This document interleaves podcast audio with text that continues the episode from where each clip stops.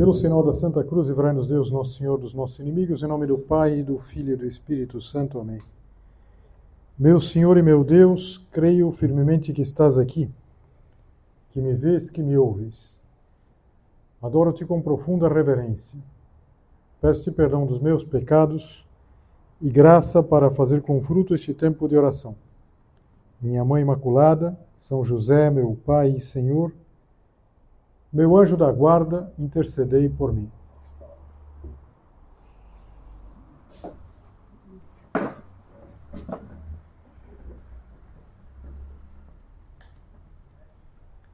Há duas atitudes que manifestam a grandeza de uma pessoa. Uma primeira atitude é a capacidade de olhar para o futuro. Uma pessoa que tem um ideal, uma pessoa que não funciona só de agora para daqui a pouco, mas olha, tem perspectiva da vida, dos acontecimentos. E há uma outra característica que também eh, se apresenta sempre na vida de uma pessoa que tem uma grandeza de alma, é a abertura para os outros. E hoje nós vamos tratar precisamente desse aspecto, dessa abertura, destacando uma coisa que nós conhecemos desde que nós somos crianças, que é a amizade. Interessante. Se a gente é, pensa um pouquinho, a gente percebe que os nossos pais, desde que nós somos muito pequenos, quase um nenê, tiveram essa preocupação que nós nos abríssemos. Por exemplo, os pais não perdem a oportunidade de mostrar para um filho pequeno outra criança. Então, olha, olha lá o nenê, olha lá a nenê. E, e claro, por quê? Porque nós vamos percebendo, eles querem que nós vamos percebendo que nós não somos um espécime único, nós não somos o único, a única criança do mundo. E depois a gente vai aprendendo com os primos da mesma idade a brincar juntos. Chega o tempo de ir para a escola e nós somos apresentados a um número grande de crianças da nossa idade com quem a gente pode se relacionar, que a gente pode. E a gente tem que aprender a dividir. A gente não pode querer brincar é, sozinho nas coisas, não podemos pegar tudo para nós. E tudo isso é, uma, é um aprendizado com o passar do tempo, à base de acertar e de errar, nós vamos aprendendo a cultivar essa abertura. Agora, para os cristãos, para cada um de nós, existe um modelo que é muito destacado, que é o modelo de Cristo. No Evangelho, a gente encontra Jesus Cristo sempre cercado de muita gente. Jesus Cristo é tudo menos um homem fechado, um homem fechado em si mesmo, não. Jesus Cristo estava sempre cercado de gente, mas importante, não eram admiradores apenas, não eram apenas os discípulos entusiastas. Cristo teve amigos. Cristo teve muitos amigos. E exatamente por essa abertura já se manifesta uma característica que tem que haver na nossa vida: amigos diferentes. Amigos de diferentes condições sociais, por exemplo. Nosso Senhor tinha como amigo eh, dois que eram como que senadores, a gente diria hoje, eram daquele grupo mais seleto dos judeus, Nicodemos e José de Arimateia. E também era amigo de Bartimeu, que era um mendigo. E depois em cada cidade, em cada lugar, sempre havia pessoas que queriam bem ao Senhor. Um exemplo que aparece em várias ocasiões era aquela família, aquele, aqueles três irmãos, Marta, Maria e Lázaro, que moravam em Betânia, e que Nosso Senhor estava à vontade lá. Você vê que estava lá como nós estamos com os amigos. E, e ao mesmo tempo a gente percebe que Nosso Senhor sempre aproveitava qualquer ocasião para tocar o coração das pessoas. Por exemplo, quando encontra aquele homem chamado Zaqueu, que era um cobrador de impostos, e ele se hospeda na casa de Zaqueu e estreita laços de amizade com Zaqueu. Jesus Cristo procurou amizade de todos o que todos que ele encontrava pela Palestina e aproveitava o diálogo para chegar ao fundo das almas. Eu acho que todos vocês entendem isso, porque a gente percebe que o, o, o diálogo, a conversa, o, essa troca de experiências, é o que faz crescer a amizade. Não há dúvida que é por aí que cresce a amizade. A amizade não cresce pelo interesse. Tem uma, uma frase de Jesus que talvez seja dos pontos mais altos do Evangelho. Mais ou menos como quando a gente sobe uma pequena elevação, uma colina, uma montanha, e a gente lá do alto pode ver com perspectiva. E é quando Jesus Cristo diz assim: Ninguém tem maior amor do que aquele que dá a vida pelos seus amigos. Dá a vida. Jesus Cristo queria bem. E Jesus Cristo dava, deu a vida por todos e considerava amigos. Por exemplo, os apóstolos, nosso Senhor dizia explicitamente: é, Chamei-vos amigos, porque vos dei a conhecer tudo o que recebi do Pai. Amigos. E amigo também aquele, aquele discípulo, aquele apóstolo que foi um traidor, aquele que é o, o protótipo do, do traidor, o Judas, que quando ele se aproxima para entregar Jesus, naquele momento, na, na quinta para sexta-feira santa, quando ele se aproxima para entregar Jesus, Jesus diz assim: Amigo, aqui vieste. E não diz com ironia. Nosso Senhor não, não estava sendo irônico. Ele queria bem o Judas. Continuava querendo bem Judas e queria ajudar a que se arrependesse daquilo que estava acontecendo, daquilo que ele estava fazendo. Então, de certa maneira, o Evangelho, não é um exagero, poderia ser visto como o livro dos amigos de Jesus.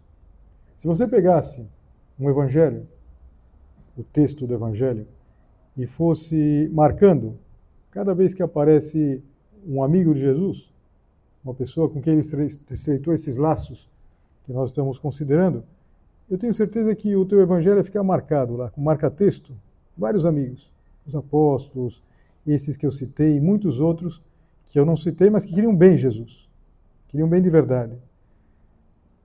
Pois bem, nós precisamos crescer para adquirir essa abertura. A gente sabe que é muito fácil a gente se fechar. Se fechar pelo egoísmo, se fechar é, às vezes até pelo próprio temperamento. E para meditar nessa abertura, nessa abertura necessária da amizade, eu gostaria de utilizar um conto de um escritor irlandês, que é bastante conhecido, Oscar Wilde. É um escritor da segunda metade do século XIX. Ele morreu em 1900. E, e é uma história, um conto, que é um conto infantil, mas que a gente pode transcender, claro, a gente pode ir além, a gente pode perceber alguma coisa a mais naquele relato aparentemente ingênuo. E é um conto bastante conhecido que se intitula O Gigante Egoísta.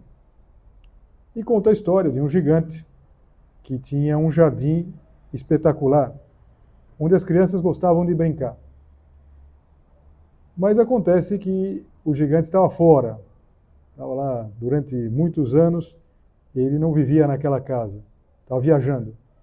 E quando ele voltou, a primeira coisa que ele fez foi expulsar aquela garotada que tinha é, entrado na casa e brincava. Um jardim espetacular, é o que qualquer criança gosta, de, correr, de subir nas árvores. E o argumento era simples: o meu jardim é meu e ninguém pode entrar. Pôs uma placa lá intimidando quem tentasse entrar. E as crianças ficaram tristes porque já não tinham um lugar bom para brincar. Passou o tempo, veio o inverno e depois do inverno chegou a primavera. Isso para nós é difícil de entender porque para nós é, as estações elas não são marcadas.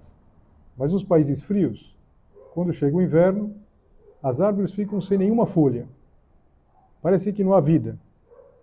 Que está tudo gelado, inclusive não se ouve os pássaros. E quando chega a primavera, é uma festa, uma festa, porque começam aqui e ali uns pontos verdes, e mais adiante vão vir as flores e os passarinhos voltam.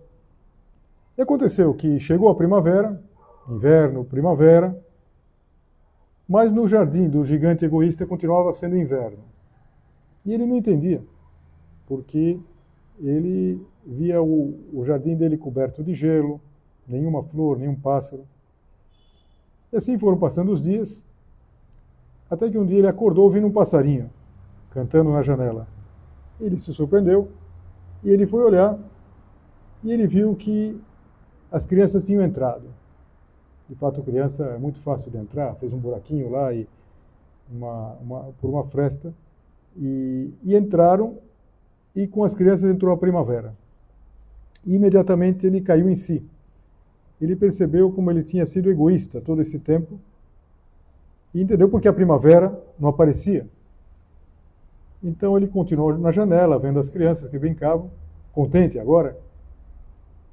E ele percebeu que todos se divertiam, todos riam, menos um bem pequenininho, que tentava subir numa árvore, mas não conseguia. Então ele resolveu intervir. Ele desceu e saiu pela porta para ajudar um menino a subir na árvore. E quando ele abriu a porta, que saía para o jardim, as crianças viram e saíram correndo. Saíram correndo é, de medo. Elas saíram e com elas saiu a primavera. De repente, tudo gelo, neve. Todos saíram, menos aquele garotinho que estava chorando, que nem percebeu a aproximação do gigante, que já não era egoísta. Então ele pegou o menino, colocou em cima da árvore, e nesse momento a garotada que estava espreitando lá percebeu que ele tinha mudado, entraram no jardim e entrou novamente a primavera. E a partir de então, no conto lá, o Oscar Wilde narra que o gigante derrubou o muro e ele fazia questão agora que as crianças viessem brincar no jardim dele. Mas tinha uma coisa que intrigava. Quem era afinal aquele menino? Porque as outras crianças não, não sabiam. Quando ele perguntava, mas um menino pequeno, naquela vez, ninguém nunca tinha visto aquele garoto. Então passam os anos e o gigante foi envelhecendo também. Ele já não podia estar brincando com as crianças e ele ficava numa cadeira olhando. Até que no inverno, porque o inverno chegava sempre, no inverno todo coberto de gelo, de repente ele viu num canto uma criança. Foi ver quem era e se assustou, porque era um menino. Aquele menino que Tempos antes ele tinha ajudado a subir na árvore, mas ele se assustou mais porque a criança estava ferida. É, tinha uma, uns ferimentos nas mãos e nos pés. Tinha umas marcas de prego nas mãos e nos pés. E ele, ele falou: Mas quem te machucou assim? E a criança sorriu para ele e disse: Uma vez você me deixou brincar no seu jardim. Hoje você vai para o meu jardim que é o paraíso. E a história termina é, quando as crianças chegaram correndo e encontraram o gigante morto embaixo de uma árvore, coberto lá por umas flores brancas. Eu acho que todos vocês perceberam que esse menino era Jesus. Essa é a, é a sacada que tem o Oscar Wilde. Mas vamos entender toda a dinâmica da história, porque acho que na ingenuidade disso, isso é um conto infantil, não é um conto é, para nós é, desfrutarmos tanto, mas acho que, acho que desfruta na simplicidade. Repara, é, a vida de cada pessoa está destinada a ser um jardim, mas é preciso compartilhar por uma realidade que está na própria natureza do homem é, a filosofia se estuda que o bem é difusivo. Nós não desfrutamos de um bem se nós não conseguimos compartilhar. Tanto é assim que quando a gente recebe alguma coisa muito especial, a gente sente quase que o, a necessidade de compartilhar. Pode ser uma, pode ser um post, pode ser, a gente compartilha. Por quê? Porque a gente desfruta é, com o bem, com o bem que chega a mais gente. E, mas o gigante egoísta, ele não fazia isso. Por quê? Porque ele via as crianças como invasores. E, e hoje em dia a gente pode ver os outros como invasores. Por quê? Porque nós temos o nosso jardim. É, e nós temos um jardim que é a nossa, a nossa vida. A gente tem uma vida bastante intensa. Sei lá, você é, pode resolver muitas coisas pelo smartphone, você, quem é mais velho, tem o home office, você pode ter amizades virtuais. E a gente se vira bem sozinho. A gente não precisa tanto dos outros. É claro que é bom que a gente tenha os recursos, mas o perigo é que a gente coloque barreiras. E a gente pode colocar barreiras mesmo sem perceber que está colocando barreiras. Então, por exemplo, é, nós podemos colocar barreiras às pessoas. Uma barreira muito prática, não é um muro, mas é, por exemplo, quando a gente alguém vem conversar conosco, a gente puxa o celular. Você já reparou que o celular ele pode se colocar na frente da pessoa e de repente aquela pessoa que poderia é, gente poderia dialogar. A palavra diálogo é uma palavra muito interessante. Tem, vem de duas, dois termos gregos. O dia, que é através de, logos é a palavra. A palavra transita. Sempre que a gente conversa, mesmo uma conversa informal, uma, uma conversa entre amigos, a gente se enriquece. E, e o celular, que poderia servir, pode servir, claro que pode, para a gente dialogar, às vezes até dialogar à distância, às vezes serve como uma espécie de barreira. Coloca uma barreira. Então, é, não se trata aqui de fazer uma, uma, uma espécie de, de, de falar contra a tecnologia. Você pode pensar, bom, é fácil para o senhor que é velho ficar falando contra essas coisas, mas é o meu mundo, é o mundo que eu nasci. Eu tenho certeza que todos vocês, aqui sem exceção, é, acordaram para a vida já vendo o telefone celular. Não imagino como era a vida sem o celular. A gente não ligava para as pessoas, a gente ligava para os locais. Coisa, é um conselho, uma mudança de paradigma. Se a gente queria encontrar alguém, a única forma de encontrar alguém é ligar para um local que a gente imaginava que a pessoa estaria. A gente ligava.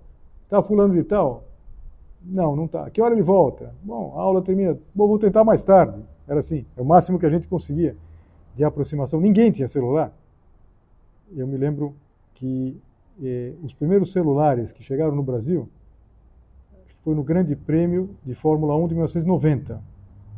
E era uma coisa que saiu no jornal. Parecia lá o pessoal das escuderias, da Ferrari e tal, e já tinha um celular. Era uma coisa. Bom, o celular tinha o tamanho de um tijolo. E parecia uma coisa espetacular. Bom, então, fala, bom, o celular veio para ficar, mas não tem dúvida que veio para ficar. Todos nós estamos com o celular aqui no bolso. Eu estou com o celular no bolso aqui e a gente se comunica, a gente faz tantas coisas pelo celular, a gente compra pelo celular. Agora, cuidado para que isso não atrapalhe as nossas amizades. Por exemplo, cuidado com as amizades virtuais. As amizades virtuais, elas só valem na medida que estão a serviço das amizades reais. Então, por exemplo, eh, um aplicativo, uma mídia social, pode te lembrar a data do aniversário. Mas não basta isso para querer bem as pessoas. É fácil fazer amizades virtuais. É, enviar uma solicitação, é, ser aceito, ou, ou aceitar alguém que pede uma solicitação. Agora, cultivar uma amizade é outra coisa. É fácil compartilhar com os amigos uma coisa que a gente recebe.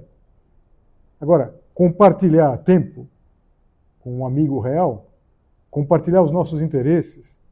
Isso é difícil. É, é fácil rir do que os amigos virtuais contam. Pode contar a piada mais besta do mundo e vamos dizer kkk. kkk quer dizer kkk. Mas quer dizer, é difícil é, é dizer uma coisa que, que de fato seja agradável, que e a gente pode, às vezes, pensar: o meu mundo é meu, a minha interioridade é minha. Então, eu não faço nada de mal se eu simplesmente digo para as pessoas que não me incomodem. E é o que o gigante egoísta tinha feito, tinha tirado as crianças porque ele pensava em desfrutar, o que era dele. E era verdade. No entanto, eh, apesar da lógica perfeita, o, todo mundo fugia do gigante egoísta. A descoberta do gigante egoísta é que ele não podia ser feliz daquela maneira. Tinha um erro de perspectiva. Ele abriu o jardim e derrubou o muro. Então voltou a primavera. Olha, se eu pudesse dizer a frase mais importante da nossa meditação, é uma ideia do Monsenhor Escrival, fundador do Opus Dei. Ele dizia assim: a tristeza é a escória do egoísmo. A gente conhece bem a, o conceito de escória, lá da química. Escória é um subproduto indesejado. O egoísmo traz como um subproduto indesejado a tristeza. A pessoa que se fecha pode, não sei, se, se programar perfeitamente, mas não é feliz. E, e é triste. O gigante egoísta é o gigante triste. O egoísta é triste. E olha, para não parecer que é uma espécie de, de frase, frase que eu estou dizendo que não se demonstra, é muito simples. Se você agora parasse um pouquinho, fizesse uma lista, até por escrito, uma lista das pessoas que você conhece que são egoístas, estão fechadas no seu mundo, é, aquelas pessoas que é, não dão espaço para ninguém, seria uma lista extensa, não tenho dúvida. Você poderia fazer do lado uma lista de pessoas que têm essa grandeza da abertura, que se preocupam com os outros, que se interessam, que, por exemplo, nunca colocam é, o telefone na frente da pessoa, que sabem estar atentos às coisas. Pois bem, 100% destas pessoas egoístas são infelizes, independente das circunstâncias. Aqui haverá gente com mais recurso, menos recurso, mais saúde, menos saúde, é, que a vida dá certo ou dá menos certo, todos infelizes. E aqui, aqueles que têm essa abertura, todos felizes, apesar de tudo, apesar das circunstâncias. Então, todos fogem do egoísta. Essa é a tristeza, que vem como escória.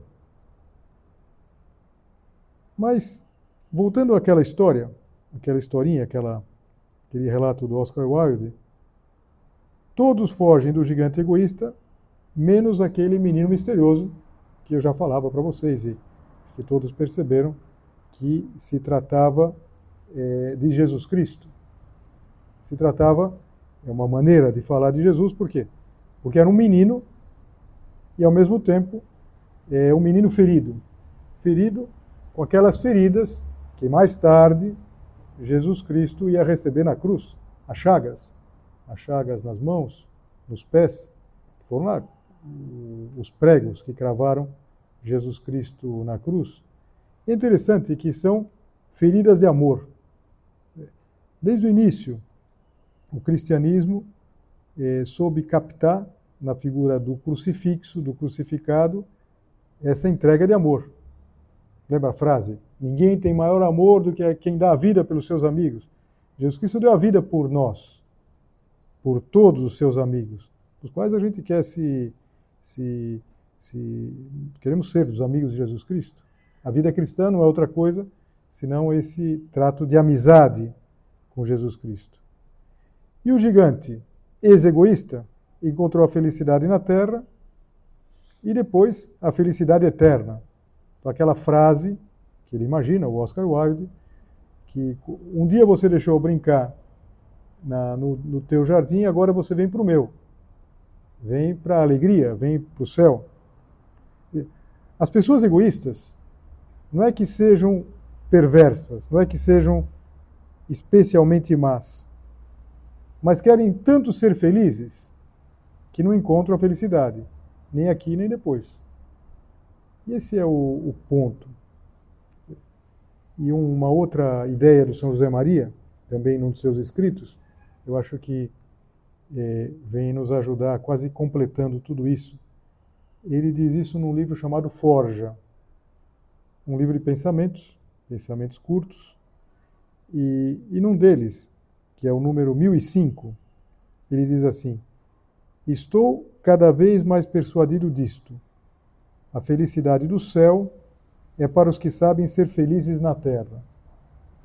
Não é uma frase trivial, porque, em geral, até gente que tem fé costuma pensar que a felicidade do céu é para quem renunciou à felicidade na terra. Então, quem vai ser feliz no céu? Quem aqui na terra foi infeliz. quem sofreu, quem se deu mal, quase como se fosse uma troca. E São José Maria diz que não.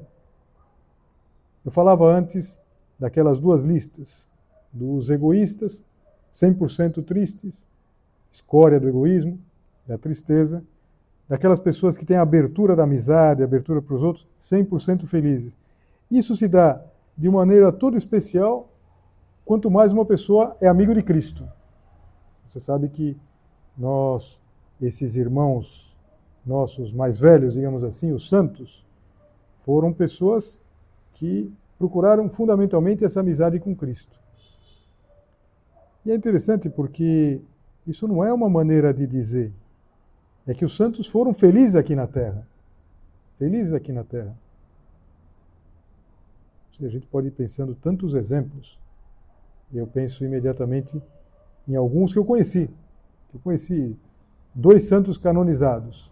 Eu conheci o São José Maria, que eu vi uma vez, quando ele veio no Brasil há 50 anos atrás. E a primeira impressão que eu tive dele, talvez a principal, porque eu não entendi muito o que ele falava, que ele falava espanhol, na época não tinha tradução simultânea. Esse homem é um homem feliz, que transmitia essa felicidade. Depois outro santo que eu conheci, que esse eu conheci um pouco mais, porque pude falar alguma vez com ele, mais de uma vez, que é São João Paulo II. Quando morei em Roma, pude estar com o Papa. E um homem feliz, profundamente feliz. E feliz não só naqueles anos que eu conheci, que ele tá, era vigoroso, mas depois, até o fim da vida. São João Paulo II, um homem feliz. Um homem que sofreu, e que teve uma, uma, no final de uma vida uma doença muito dolorosa.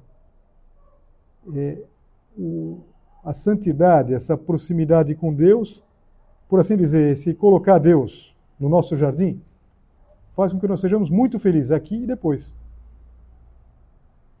E por sinal, é, tem um livro de um rapaz que não foi canonizado ainda, rapaz um pouco mais velho que vocês, mas que morreu é, mais ou menos é, na idade de vocês, estava começando a faculdade lá na Inglaterra, chama Pedro Balester, e, e ele contava, uma vez conversando, já estava bastante avançada a doença dele, e sabia que ele ia morrer, e ele comentou com toda simplicidade com um amigo dele, falou, nunca fui tão feliz na minha vida.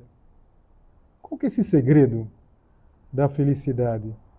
Que às vezes parece que está ao alcance da nossa mão, mas quanto mais a gente chega, menos a gente consegue. É abrir a vida. Essa abertura. Abertura para os outros. Sobretudo abertura para aquele menino.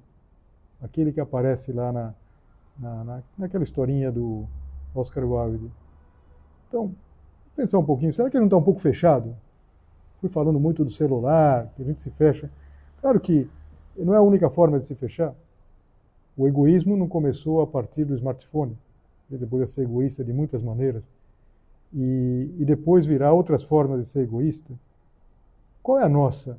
E que muro talvez a gente precisasse abater, derrubar, para que as pessoas pudessem se aproximar de nós, pudessem nos pedir coisas. Você reparou como às vezes a gente se fecha? Para ninguém peça nada, para que ninguém, é, por assim dizer, nos incomode.